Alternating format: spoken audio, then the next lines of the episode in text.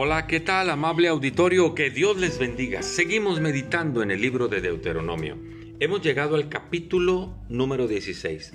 Un libro que nos un capítulo, perdón, que nos habla de las algunas de las fiestas que el pueblo de Dios celebraba. En el versículo 16 viene un resumen.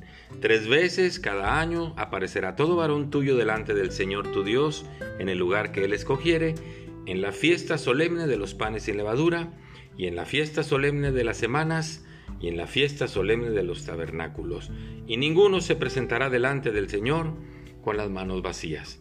Ahora bien, más allá de estas fiestas, dice el versículo 18, jueces y oficiales pondrás en todas tus ciudades, que el Señor tu Dios te da en tus tribus, los cuales juzgarán al pueblo con justo juicio.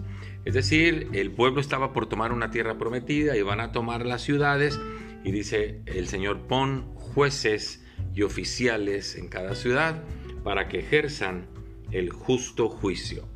¿Qué es el justo juicio? El mismo versículo 19 nos lo dice.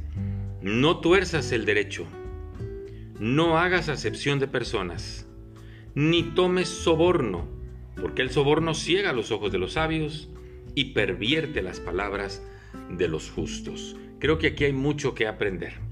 En cuanto al justo juicio, ¿qué debemos hacer usted y yo? No tuerzas el derecho.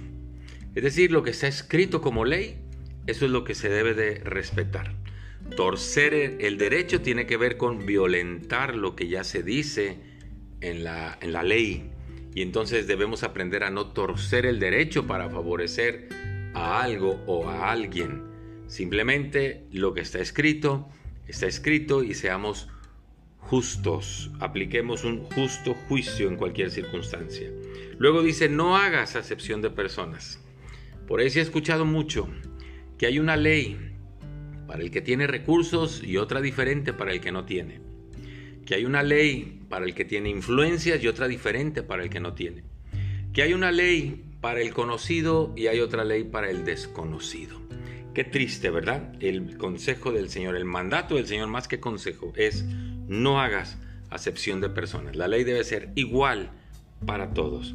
Y luego dice, no tomes soborno, no aceptes la mordida, no aceptes el cohecho. Algunos vulgarmente le dicen el moche. ¿Qué es esto? Te doy dinero para que juzgues a mi favor.